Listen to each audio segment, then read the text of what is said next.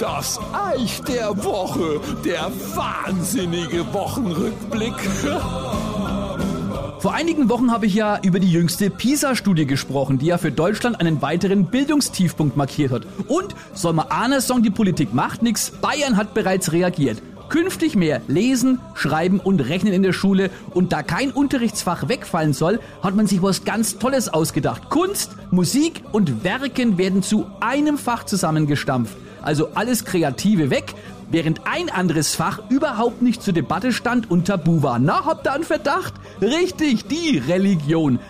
Also abgesehen davon, dass ich finde, dass Religion Privatsache ist, lässt mich diese Entscheidung einfach nur kopfschüttelnd zurück. Man muss sich das mal auf der Zunge zergehen lassen. Während uns hier im Grunde täglich gesagt wird, dass Integration eines der wichtigsten Themen unserer Zeit ist, leisten wir uns immer noch ein Unterrichtsfach, das Kinder vom ersten Schultag an trennt und somit spaltet.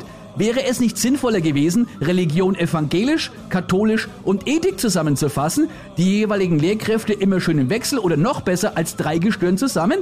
Dann merken die Kinder, ey, so unterschiedlich sind wir ja gar nicht. Warum waren wir immer in unterschiedlichen Klassenzimmern gesessen? Tja, das würde ich auch gerne mal von jemandem, der nicht religiös fanatisch ist oder einfach nur gerne alteingesessene Strukturen aufrechterhalten möchte, erklärt haben. Ich stelle mir halt einfach nur die Frage, was langfristig den größeren gesellschaftlichen Mehrwert bringt. Kinder, die mit einem freien Geist weltoffen ausgebildet werden, um später mal kreative Dinge zu gestalten, vielleicht mit Hammer, Schraubenzieher und Säge, könnten wir unter Umständen noch gebrauchen, wenn die Handwerkerschwemme einmal nachgelassen hat. Ironie off.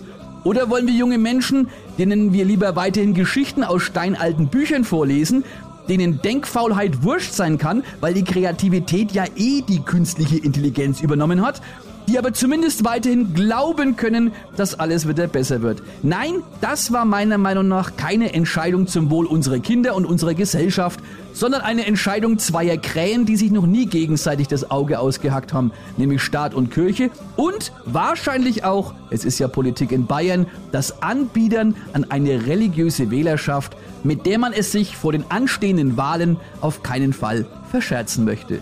Bis gleich, das Alt.